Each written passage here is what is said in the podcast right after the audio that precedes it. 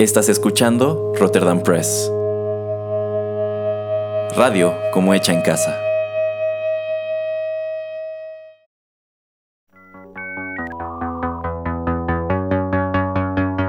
TechPili. El programa en donde analizamos la tecnología de manera relajada y divertida.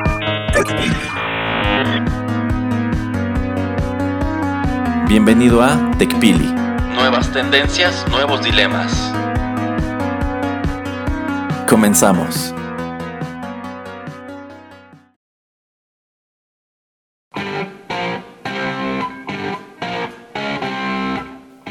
Hola, ¿qué tal amigos? Bienvenidos a la emisión número 28 de TechPili, nuevas tendencias, nuevos dilemas.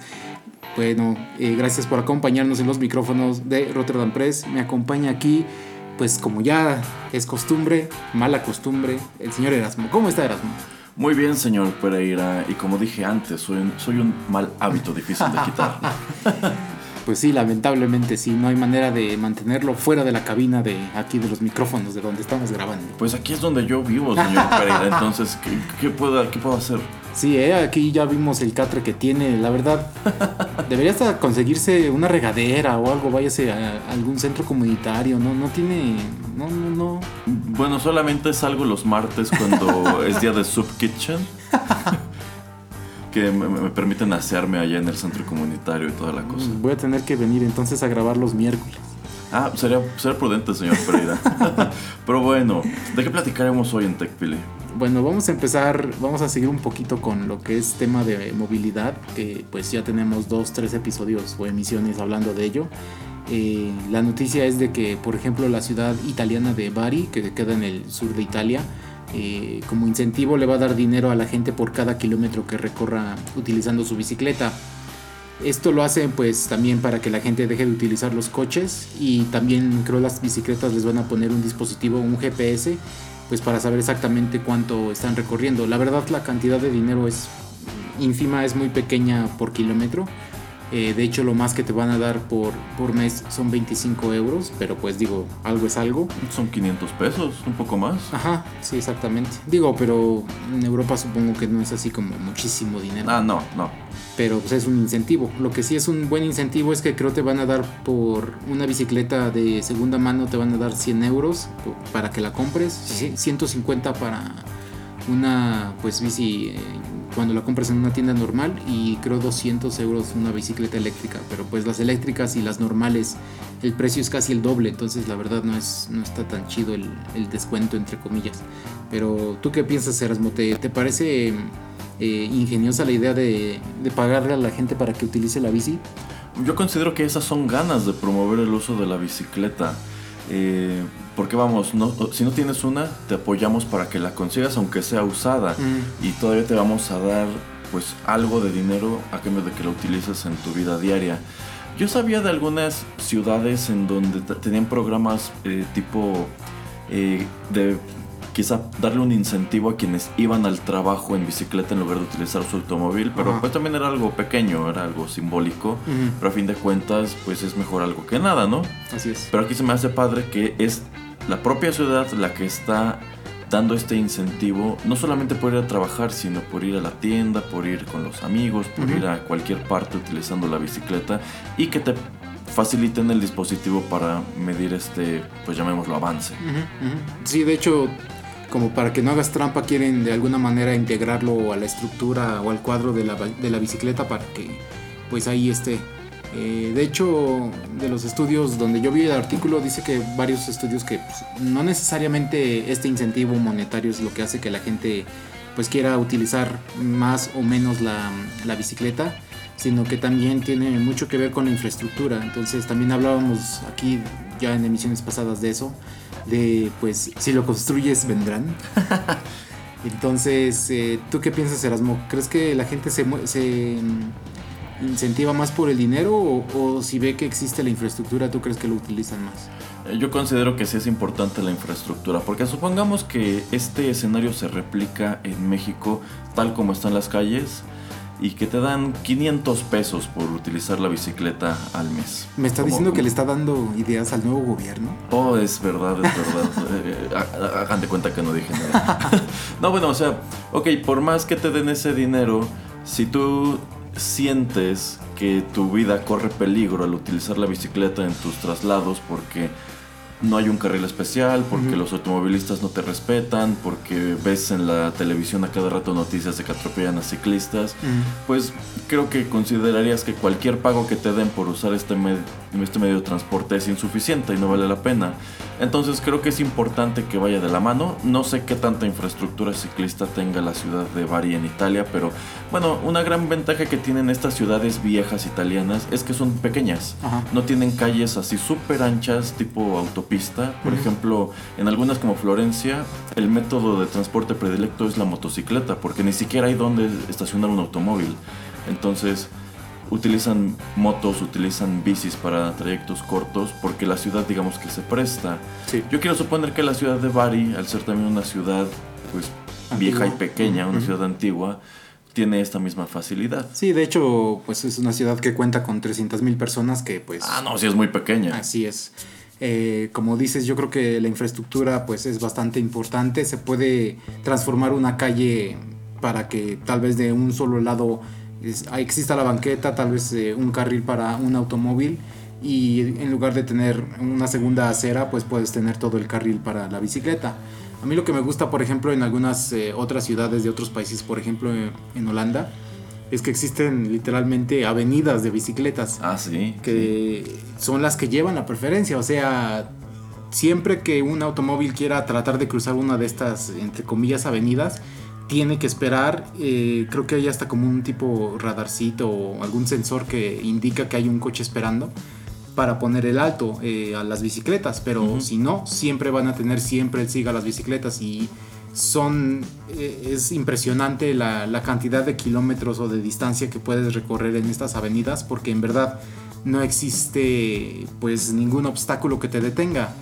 A veces también siento que esto puede ser peligroso porque si tienes una si te confías o tienes una bicicleta eléctrica o una de estas que decimos eh, de carreras eh, pues hay mucha gente que va no sé con las de carreras o las de eléctricas van a 40 kilómetros por hora y eso ya no es tan seguro, sobre todo en, en ciudades donde, como comentabas, si es seguro utilizarla, pues mucha gente empieza a dejar de utilizar cascos. Entonces, pues ahora sí que te sale peor si te caes o un accidente. Entonces, digo, es muy buena idea, pero como todo, ¿no? O sea, no, no hay que abusar. Exacto. Oiga, señor Pereira, ¿a usted le ha tocado ver alguna vez uno de estos célebres embotellamientos de bicicletas? Eh, Sí, se dan mucho, por ejemplo, en, en- en Holanda, pues a las horas pico, ¿no? Cuando vas a- al trabajo, cuando regresas del trabajo, sí, sí me ha tocado ver bastante eso. ¿Y, Eh, y es algo así de verdad aparatoso como un embotellamiento de coches? o... mm, en algunas zonas sí, por ejemplo, en ciudades más grandes como Utrecht o como Ámsterdam, ahí sí. También porque por lo mismo que comentabas de que son ciudades pues ya viejas, entonces en el centro, como no hay tanto espacio, pues sí se, se atasca y entonces pues, todos quieren pasar y a veces los semáforos pues no son, eh, o sea, toman bastante tiempo, entonces sí se empieza a llenar mucho de, de bicicletas. Por eso es bueno luego tener este tipo de avenidas para Ajá. solamente bicicletas porque pues desatascas. Y, y, por ejemplo, ¿cómo lidian estos ciclistas con un embotellamiento de bicicletas? ¿Son civilizados y ordenados o, o empiezan a ser cafres como, como, como ocurre en los embotellamientos de la Ciudad de México de que todo mundo se quiere meter a todas partes? No, no, tienes que respetar porque si no, si está la policía por ahí te pueden detener y te pueden multar. Ay, la policía de las bicicletas. Sí, claro. También en las noches, ya ves, por ejemplo, aquí en México, que mucha gente que ya empieza a utilizar la bici no utiliza luces. Y es lo peor, si tú vas en un automóvil no se ven. Ah, pues sí, Entonces, sí, así es. Me ha tocado Ajá. encontrarme estos ciclistas invisibles. Y peor aún en sentido contrario. Imagínate, sí, a Sí. mí también yo ya me he llevado casi, casi me he llevado uno, a dos. Eh, entonces también en Europa es este... ¿Es infracción? Sí, sí, sí, claro. Por ejemplo, algo que a mí me pareció bien interesante de Alemania es que también tienen su código para los usuarios de bicicleta y las luces son obligatorias. Ujú. El color de las luces es obligatorio, que bueno, ahí es casi sentido común, como en los coches. La frontal es blanca la trasera es roja, pero Eh, por ejemplo, si por algún motivo decidieras, yo quiero que mi luz trasera sea azul o verde, es infracción. y las luces tienen una norma de ángulo. Mira. Esto es para que si tú vas quizás junto a una acera, no vayas deslumbrando a los peatones. Eso no lo sé. Entonces, si tú compras una lámpara para bicicleta que se comercializa en Alemania, lo más probable es que ya venga como ajustado el haz en un ángulo que va al suelo y no, se puede modificar. O bueno, lo de sabes que no lo modifiques porque hasta en eso pensaron. Qué interesante. Sí. Y también, bueno, en Alemania, en Holanda, en otros países, las bicicletas van con el sentido de, de los automóviles. Entonces, si vas en una calle eh, de doble sentido y en los dos lados eh, hay para bicicletas, entonces tienes que ir como van los coches, o sea, de la derecha y a la izquierda, o sea, no puedes ir en sentido contrario entre, entre comillas en, en estas secciones de, de, de las bicicletas, entonces también es como para evitar accidentes. Exacto. Pues sí, muy padre lo que están haciendo en la ciudad de Bari. Ojalá les dé resultado y que esto pues empiece a propagarse por allá y eventualmente algún día nos llegue esta fascinación por la bicicleta que pues más allá de los incentivos que pueda darte una empresa o un gobierno por utilizarla, es que los ahorros son reales porque una bicicleta sí tiene un desgaste mecánico de partes, de llantas, pero comparado con ese mismo desgaste en un automóvil, la verdad es despreciable. Entonces el ahorro que tienes en combustible, el ahorro que puedes tener en estacionamientos, etcétera. Hasta sacarle un seguro de robo, o lo que quieras. Ah, sí, entonces es, es algo bastante redituable. Si algún día se pueden hacer las cuentas de cuánto de verdad les cuesta mover su automóvil nada más de su casa, quizá al Oxxo o a la tienda a la que suelen acudir, pues no es poco. Y si pudieran realizar ese mismo trayecto en la bicicleta, se ahorrarían bastante dinero. Sí, para mí lo que falta mucho en México es la, infraestructura, o sea, que haya las calles que estén habilitadas y, con eso. Pero bueno. Eh, antes, señor Pereira, este, quiero poner un dato curioso sobre la mesa, aprovechando que mencionó la ciudad de Bari. Eh, si nosotros nos remontamos a la figura de Santa Claus, que en algunas eh, versiones es conocido también como San Nicolás. El famoso San Nicolás de quien se desprende la leyenda tanto de Sinterklaas como de Santa Claus es el santo patrono de la ciudad de Bari en Italia, en donde se supone que preservan sus restos mortales y hay una gran celebración en torno suyo que tiene que ver incluso con eh, los barcos, porque me parece que los marinos de por esos lares son eh, como devotos suyos. Mire, qué interesante. Entonces, quién sabe, a lo mejor ahora, en lugar de que Santa Claus vaya en su trineo, va, a ir en, va, en bicicleta. Probablemente. qué chistoso. Bueno, hay qué datos tan curiosos aquí en Tecpil. Ah, sí, ah, sí. Vamos a una pequeña pausa, ya regresamos.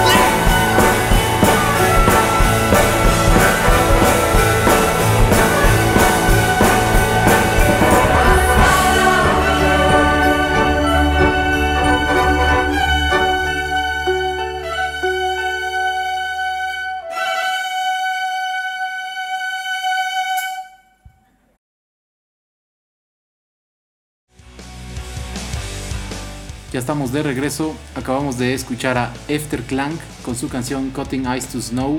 Esto se desprende de su álbum Performing Parades del año 2009 y esto fue interpretado al, lado de mm, la, la, Orquesta Nacional de Cámara Danesa. Muy bien, señor Pereira. bueno, continuemos. A ver, Erasmo, te dejé de tarea algo, de, pues porque como hace un mes más o menos hubo este tipo de efecto meteorológico que estuvo en medio de Estados Unidos que pues se conoce ahora como un vórtice polar. Pero yo quiero que lo veamos desde el punto de vista tecnológico. No sé si quieras explicar lo que es un vórtice polar primero y después nos vamos por el tema tecnológico. pero, siento que el señor Pereira sabe a dónde me dirijo, pero no sé si algunos de ustedes se acuerden de la película del día después de mañana. en, este, bueno, en esta película, pues es una especie de eh, fenómeno climatológico muy severo que, eh, bueno, azota a Estados Unidos porque todas estas tragedias ocurren en Estados Unidos y de pronto hay tornados y glaciaciones. Y donde está Jake Gyllenhaal, que es en Nueva York, ¿no? En Nueva York. Nueva York se congela e incluso eh, como que las nubes hacen un pues, como círculo, como si fuera un vórtice, y desciende la temperatura tan de forma tan violenta que si te sorprende, digamos, al aire libre, te congelas y te mueres. Así es. Y bueno, hay una escena muy chistosa en donde el vórtice polar persigue a Jake Gyllenhaal y no recuerdo a quién más. y un pequeño fuego en una biblioteca lo salva. en la librería pública de York. Exacto, exacto, exacto. bueno, eh, pues sí, una de las noticias del clima de las semanas recientes es que Estados Unidos, algunas partes de Estados Unidos se enfrentaron una ola gélida como no habían experimentado, pues creo que nunca en su historia. Por ejemplo, vimos escenas de Chicago. Chicago se congeló.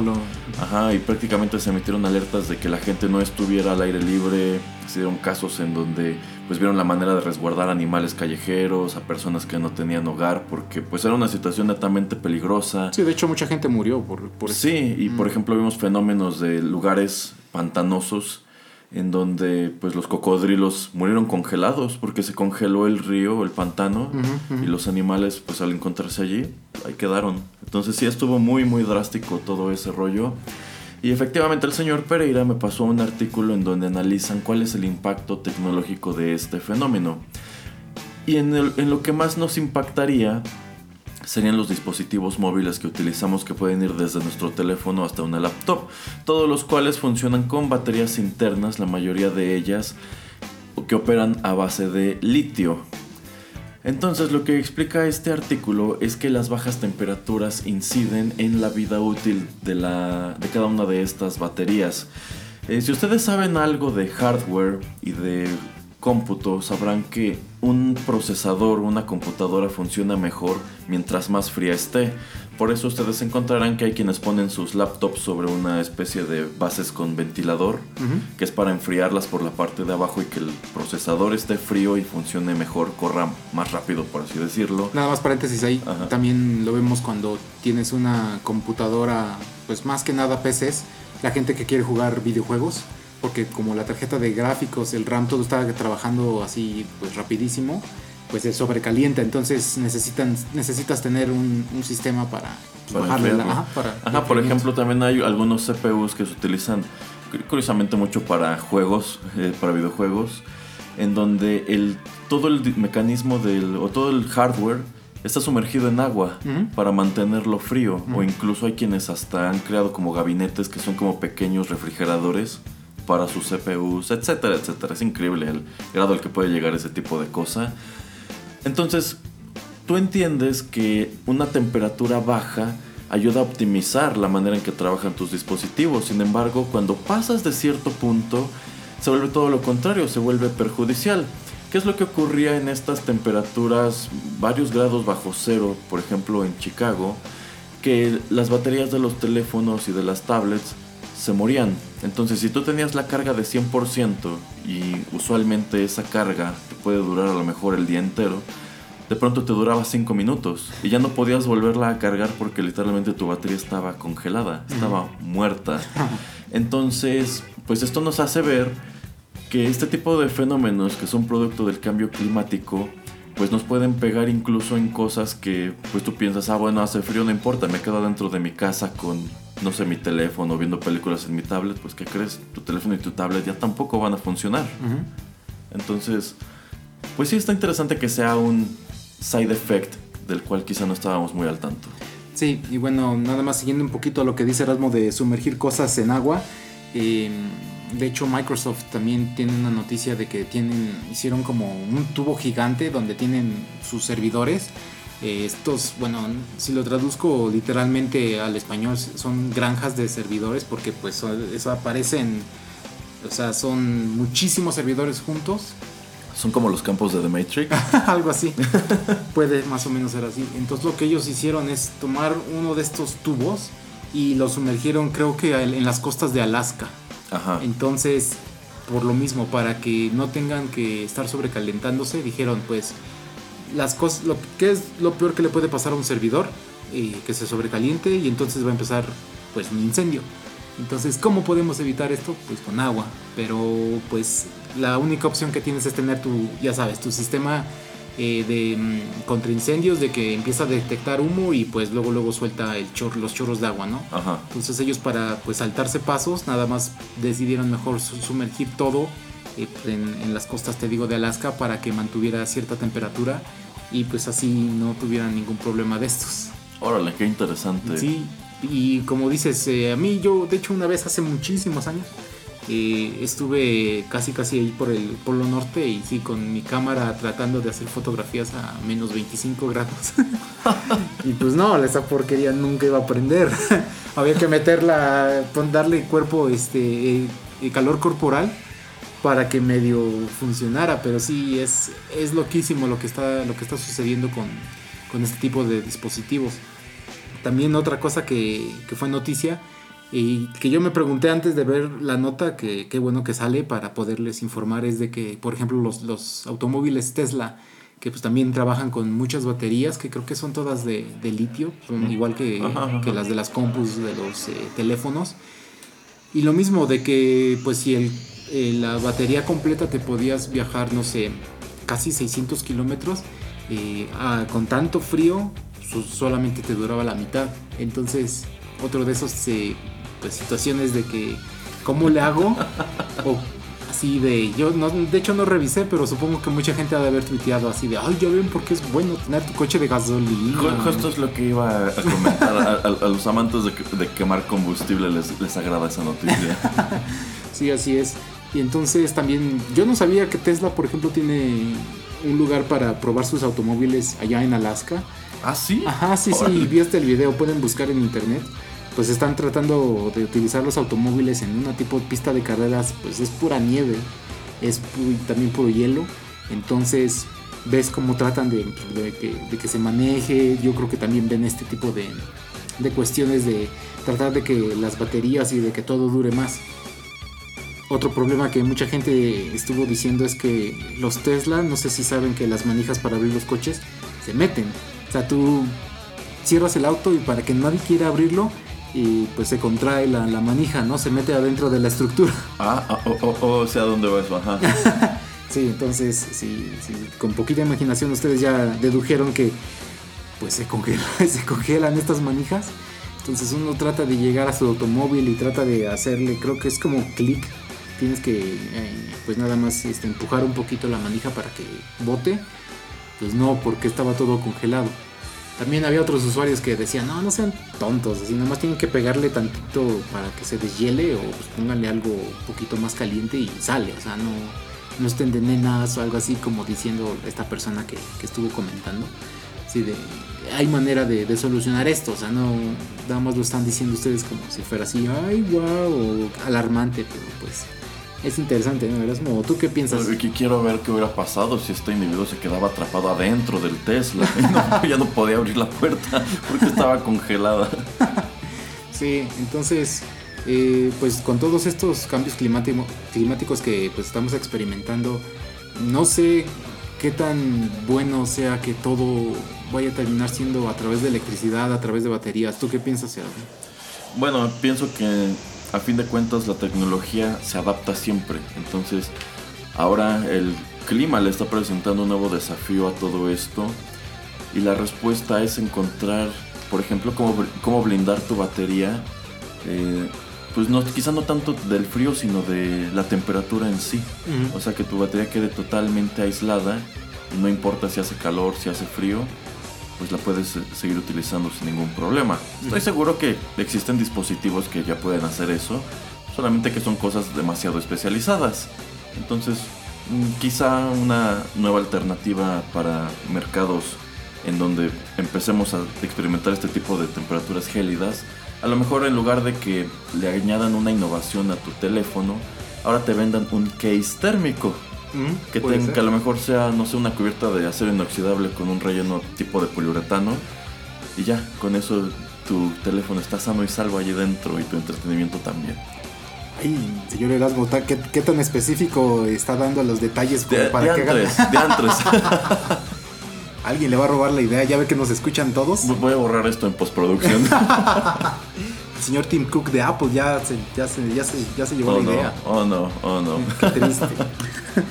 Y bueno, lo último que puedo comentar acerca de este vórtice polar es que también mucha gente en el gobierno de Estados Unidos le estaba diciendo a gente en ciudades eh, pon tu termostato un poquito pues mm, ni tan caliente porque pues sus plantas de, generación de, energía se pues, estaban sobrecalentando porque mucha gente estaba utilizándolas. Entonces el problema iba a ser que si se sobrecalentaban, pues iba a, causar cortocircuito y esas plantas que le están generando eh, pues calor a todos los que están pasando por estos eh, por estas penurias de temperaturas de entre menos 30 a menos 50 pues iban a quedar así en C, o sea, sin calefacción. Entonces imagínate, hubiera pasado lo que eh, le pasó a Jake Gyllenhaal y hubieran tenido que tomar todos sus libros y empezar a quemarlos. Bueno, también podrían aprender el ejemplo de aquellos rusos que tienen hornos adentro de sus casas e ah. incluso duermen arriba de los hornos calientes. Eso no, es, también yo no sabía que existía eso hasta que el señor Álvarez nos habló. No, no, yo tampoco, pero pues está muy curioso porque a fin de cuentas estás hablando que son regiones que están acostumbradas a unos inviernos súper crueles, entonces pues qué buena solución, ¿no? Se ah, les ocurrió. O sea, en el mismo lugar donde horneo arriba está mi cama. Y como este lugar siempre está caliente, no paso frío en la noche. No, y aparte porque pues el calor tiende a subir. sube, exactamente. Entonces es, es, es, muy buena idea. Pero sí busquen imágenes de cómo, no sé cómo lo pueden buscar, era como casas y hornos Rusia. Podrían ser así como los hornos cama rusos, quizás. algo así, algo así. Pero véanlo, hasta algunos hasta los decoran. Están está bien bonito. Sí, sí, sí. De hecho, se me ocurre una idea que ya no voy a decir porque con eso de que vienen a, robarnos todo, todo toda esta información a TechPili. No, no, no. Mejor voy terminando el programa, iré al INPI Ajá. registrar. ya sé qué va a ser. Va a ser un tipo bed and breakfast o como un inn y va a ser este cama y pizza. Ah, no, señor, pero que también es una buena idea. Ay, ching, estamos ya aquí diciendo demasiadas cosas. Eh, me, temo Yo creo que este episodio nunca va a salir al aire. Mm, tal vez no. bueno, vamos a una pausa y ya regresamos al siguiente bloque de TechPili.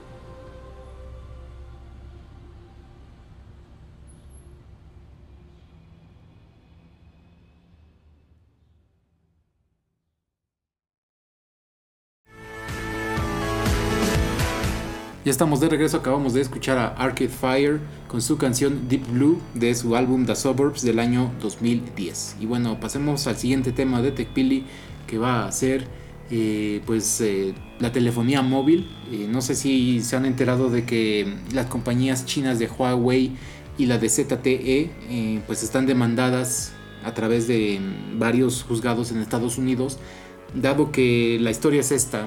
Eh, estas compañías chinas pues producen casi todo pues, ahí en su país, ¿no? ¿Por qué? Porque es más barato manufacturar ahí. Pero algunos componentes de estos eh, teléfonos, así como algunos chips, eh, creo que algunas pantallas y otro tipo de, de, componentes, son hechos en Estados Unidos por empresas especializadas. Entonces ellos lo que hacen, estas empresas especializadas, es mandar sus componentes a China, ahí los arman y entonces ya los pueden vender y distribuir en, todas partes del mundo. Ah, caray, como la gasolina en México. Algo así.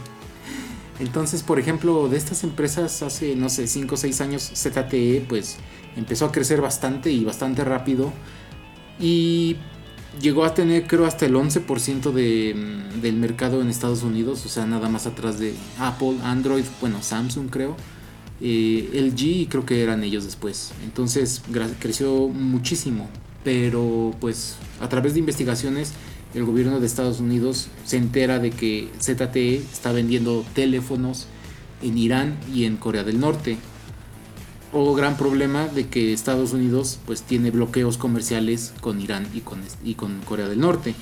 Entonces demanda a ZTE, le dice, esos tres componentes esenciales para que tú puedas hacer un teléfono, ya no te los voy a vender, por, porque pues los estás, este, estás promocionando a regímenes o a, dictadores o a gobiernos que la verdad pues mm, estamos en contra.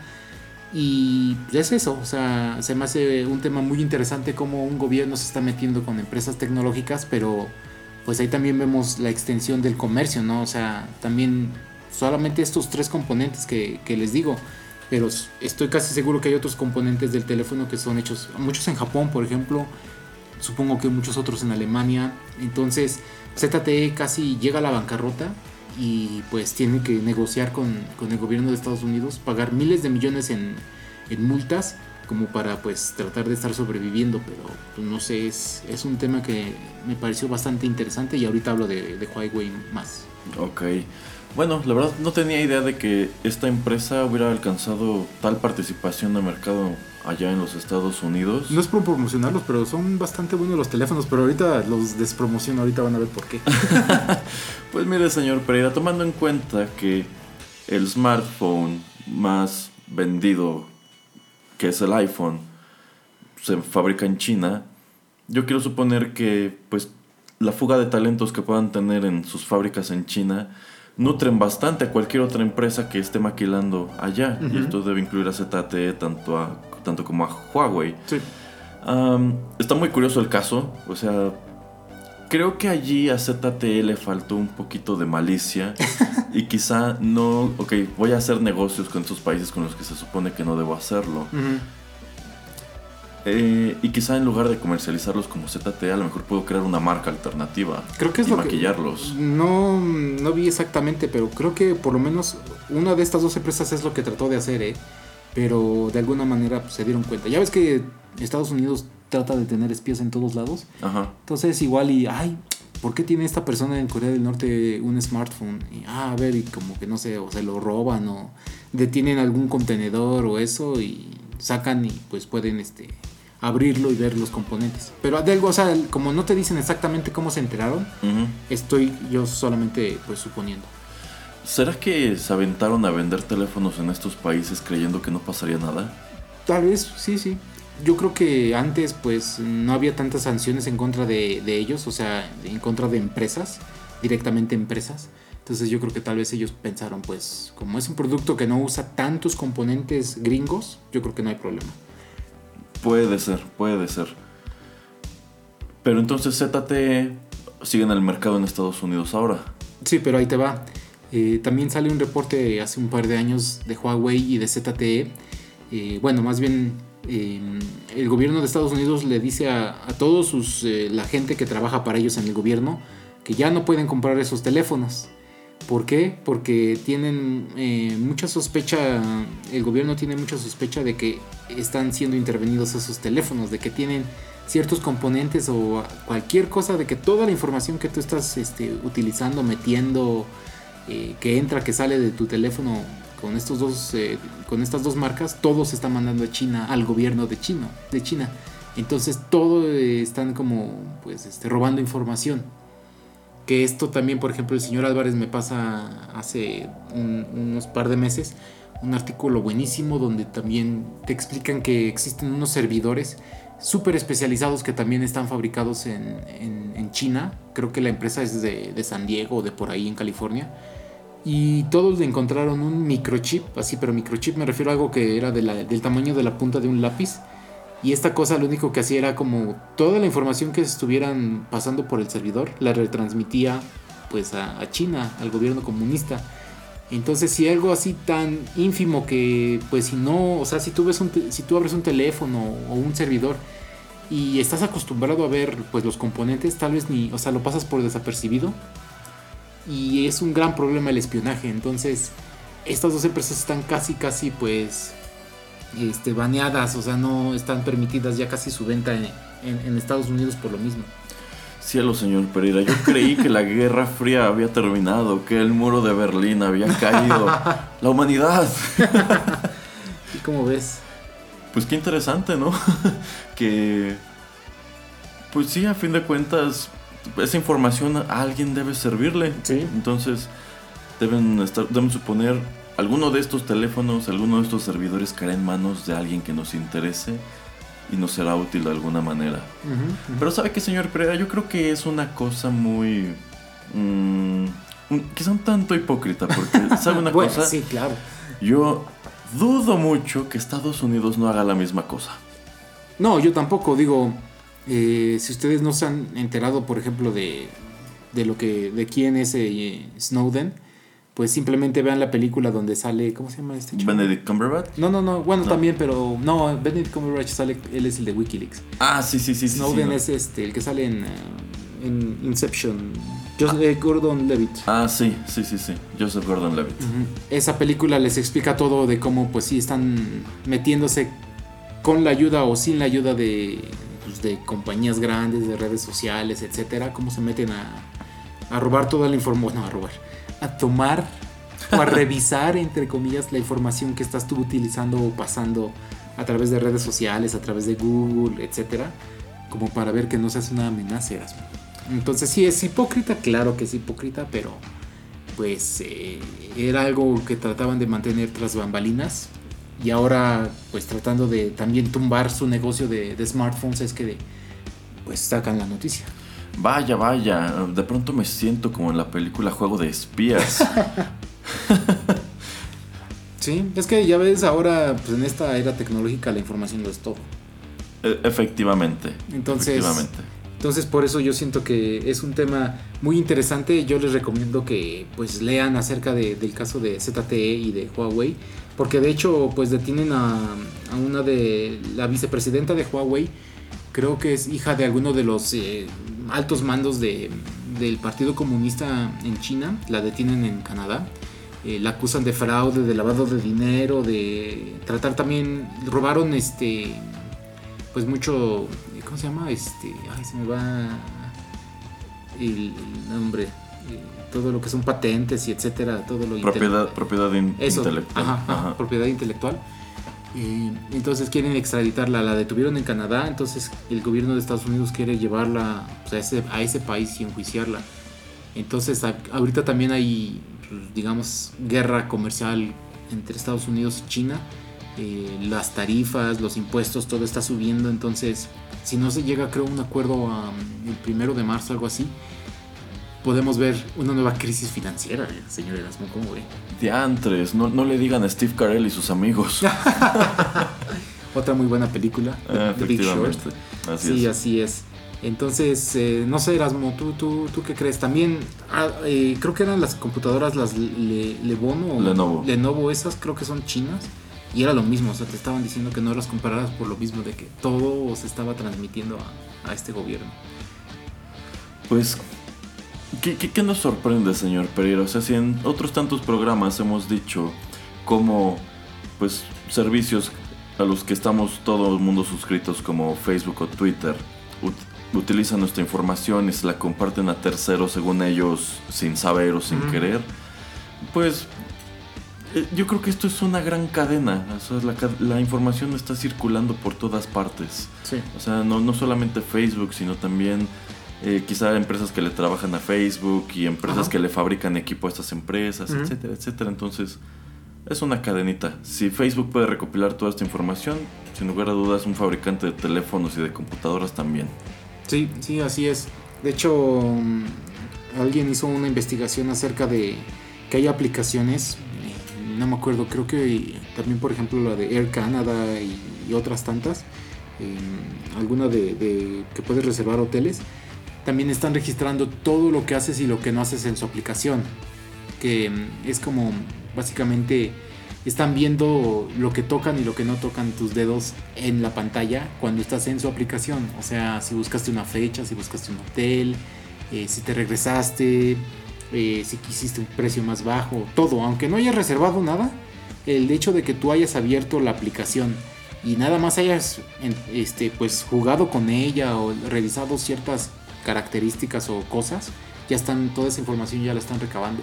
Que a mí también se me hace súper, súper freaky porque yo decía, bueno, ok, si me meto a un hotel, tal vez sí se manda la información. Ah, como que está generando algo de interés este, este hotel, pero pues, Erasmo vio 3, 4 fotografías de las 20 que hay no le gustó, se fue a otro. Ah, Erasmo está viendo el mapa, quiere algo que sea más céntrico, entonces le dio a dos que están en el centro. Pero te digo, exactamente todo, o sea, todo lo que tú estás escribiendo lo están registrando estas empresas. O sea, no es, es una manera de recabar datos como para pues crear perfiles de ti para tratar de venderte un producto que en verdad consumas. Cielo, señor Pereira.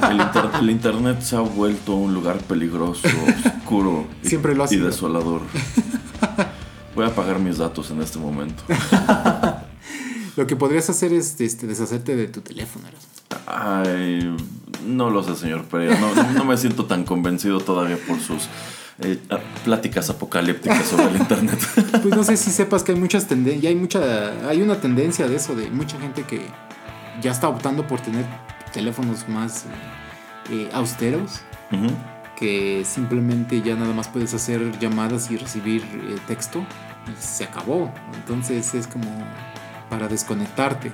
Mucha gente siente que se ha vuelto pues, adicta al teléfono. Siempre lo está viendo. Siempre hay notificaciones de cualquier cosa en la que estés este, conectado.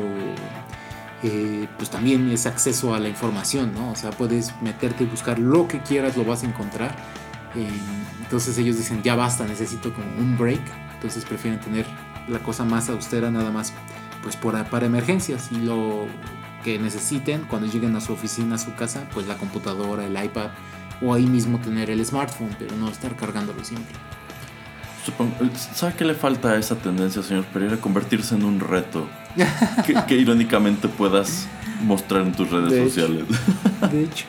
Bueno, nada más, ya, nos extendimos bastante, pero el teléfono, el de Matrix, hablando de Matrix, el oh, Banana Phone, el de Nokia, oh, oh, búsquenlo, el Banana Phone, porque ya salió de nuevo. no, es, no en forma de fichas, Erasmo, sino como el teléfono que, veías, sale en negro y en amarillo. Si la gente de Nokia nos está escuchando desde Finlandia, por favor, mándenos uno. Porque si ese teléfono en verdad tuviera nada más WhatsApp y yo pudiera hacer mensajes y este teléfono, o sea, llamadas, con eso, ¿eh? o sea, con el WhatsApp y, ya. Y me compraría una cámara para hacer fotografías chidas, que no fuera tan grande. Y yo sí cargaría los dos. O, sea que ese teléfono efectivamente te desconectaría de la Matrix. pues sí, casi, casi, porque tiene, creo, aplicaciones súper básicas. O sea, tiene bien poquitas cosas y no le puedes meter muchísimas cosas más. Eh, me parece muy chida la idea. Yo sí quisiera comprarme uno, la verdad. Y están baratos, ¿eh? O sea, creo que cuestan como 80 dólares, algo así. No están tan mal. Ándala, o sea, sí, está muy barato. Sí, sí, sí. Órale, qué chido. Sí, bueno, ya nos extendimos. Vamos a, tomar una pequeña pausa y ya regresamos a, a cerrar el programa.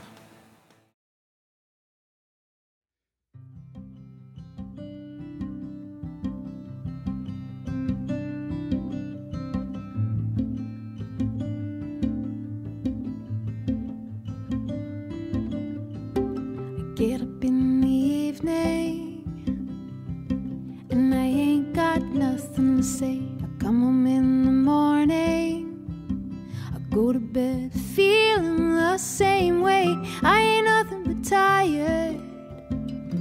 I'm just tired and bored with myself. Hey there, baby.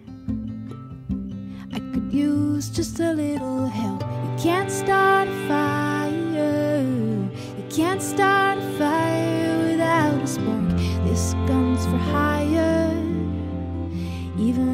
just dancing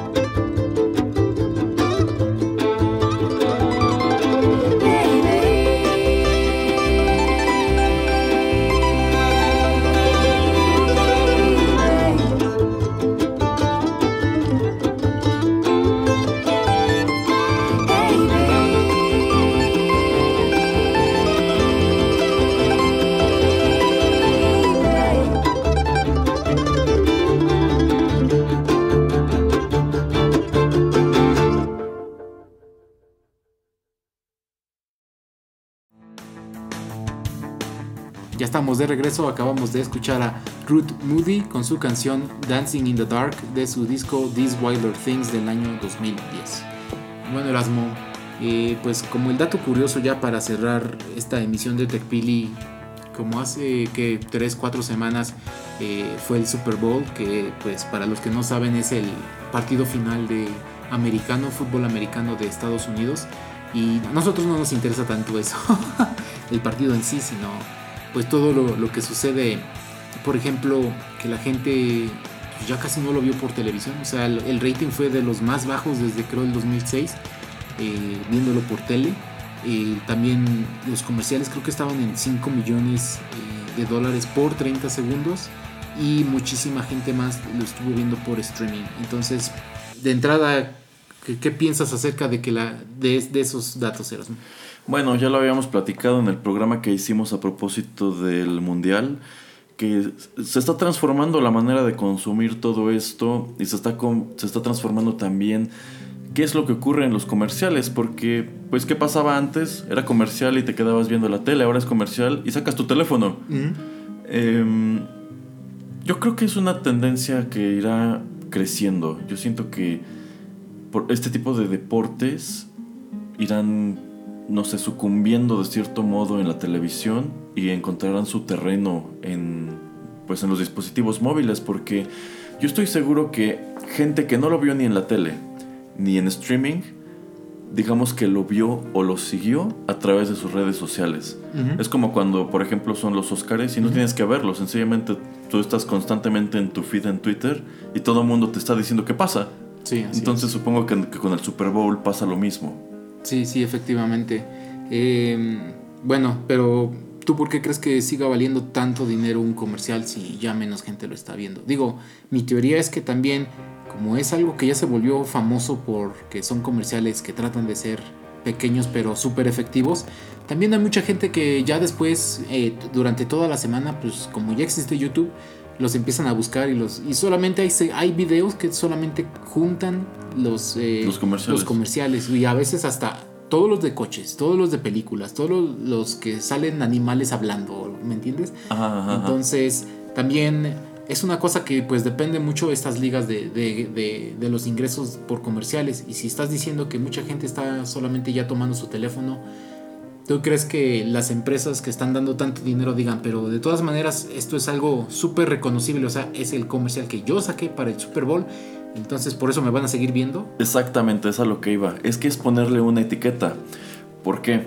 Pues dos thrillers de películas que están por estrenarse, que son muy esperadas, eh, que son eh, Captain Marvel y Avengers Endgame. Ambas tuvieron su comercial en donde mostraron un avance de cada una De 30 durante segundos. de 30 segundos durante el Super Bowl. Entonces, este avance, en lugar de nada más marcarlo como trailer 1 o trailer 2, este es el trailer del Super Bowl. Y si tú no viste el evento y no, o no te interesaba, pero sabes que allí mostraron otro avance, sencillamente tú te vas a YouTube después del juego, nada más buscas eh, Captain Marvel Super Bowl, ahí está. Entonces, creo que el hecho de poder ponerle esta etiqueta es algo muy valioso. Entonces, en ese aspecto sí les doy la razón de gastar 5 millones de dólares en 30 segundos porque en el caso específico de estos productos los van a recuperar. Sin Es tanto el ardid que han creado que los van a recuperar. Y, y tanto el que Ardid dijiste. Sí. Y que yo uno de los comentarios que leí, por ejemplo, y pueden regresar a ver el comercial de Avengers, que decían las gónadas de este trailer, de bueno, de este spot, que nunca te dicen qué película es. O sea, nunca, No. la- al final nada más aparece la A. o sea, Sí. no te dicen nada, no tienen que decirte nada, no tienen, o sea, Tú ya sabes qué es. Ajá. así es. lo dice increíble, es el comercial que no te explica nada. O sea, ya sabes quién está hablando. Bueno, te sale Capitán América por unos segundos y algunos de los personajes que sobreviven, pero no te dicen que están Promocionando. promocionando. Entonces es así como, wow, ¿no? El impacto de que ya es súper reconocible. Es, Yo, siento que esa película va a ser un fenómeno.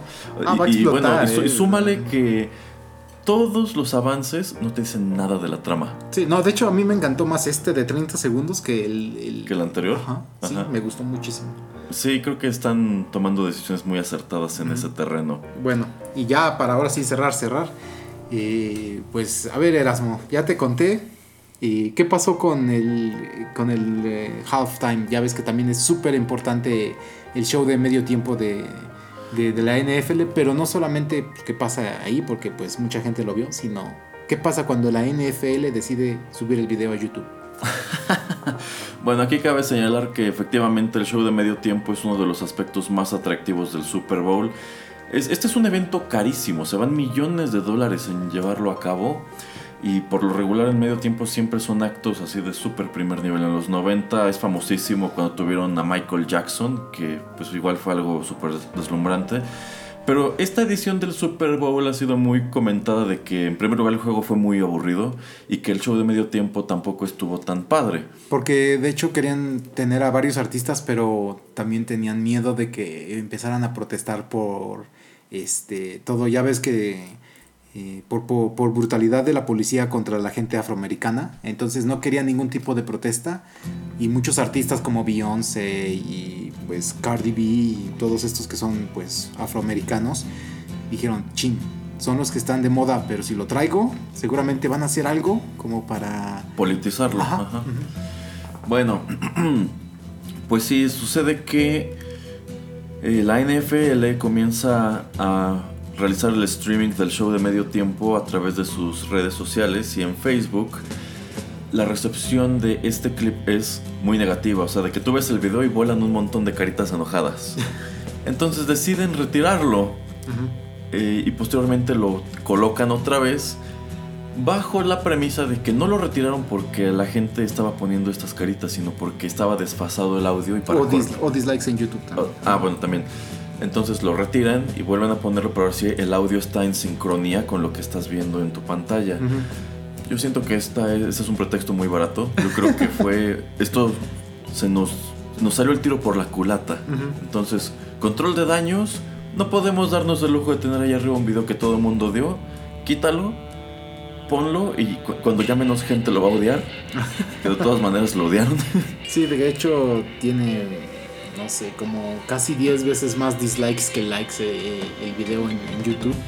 Entonces sí, mm, se sintió como algo muy barato que, que trataron de, de realizar para pues tratar de eliminar a la gente que, que lo veía negativamente. Eh, Exacto, entonces pues argumenta que todo este odio que recibió fue porque hasta este momento el partido iba bastante aburrido porque pues a mucha gente no le gusta el hecho de que llegaran otra vez los Patriots a la final. Am, y bueno, también está el asunto de Bob Esponja. A ver, ¿qué, qué- qué- es ese asunto de Bob Esponja? bueno, e- esto a mí me pareció algo curiosísimo. Stephen Hillenburg, el creador de Bob Esponja, esta famosa caricatura de Nickelodeon, falleció hace algunos meses. Y esto se tradujo en... Bueno, fue una noticia muy fuerte entre los fans de esta caricatura.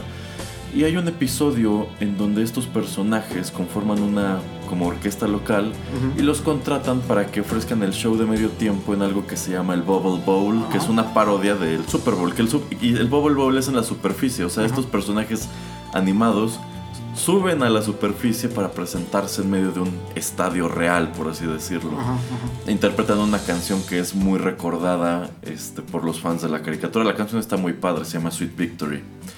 Entonces se hizo una petición al morir Stephen Hillenburg a la- hacia la NFL de que pues le rindieran homenaje en el medio tiempo del Super Bowl, que de alguna manera, no sé, a lo mejor proyectaran el clip o, el, o quien fuera el invitado para el show, tocara Sweet Victory. Pero pues esto, para horror del ñoño que llevamos dentro, no ocurre. Solamente ponen, eh, cuando pasa esta transición donde está cantando Adam Levine y luego entra el rapero, eh, ponen un pequeño clip del arranque de dicha canción.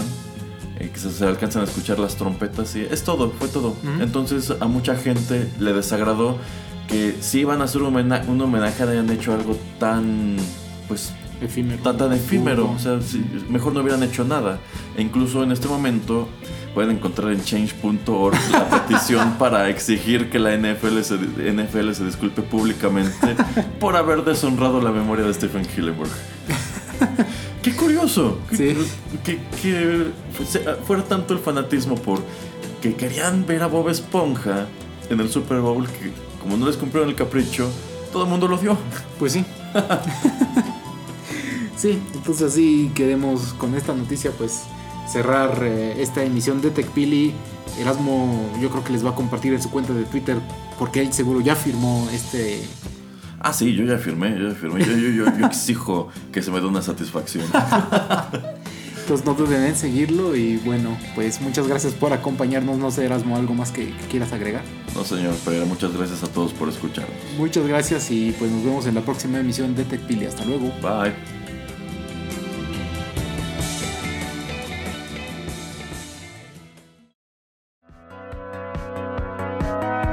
Esto fue TechPili.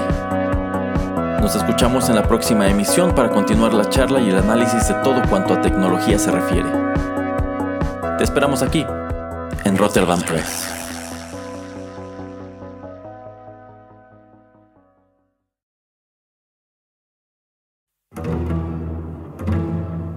Estás escuchando Rotterdam Press. Radio como hecha en casa.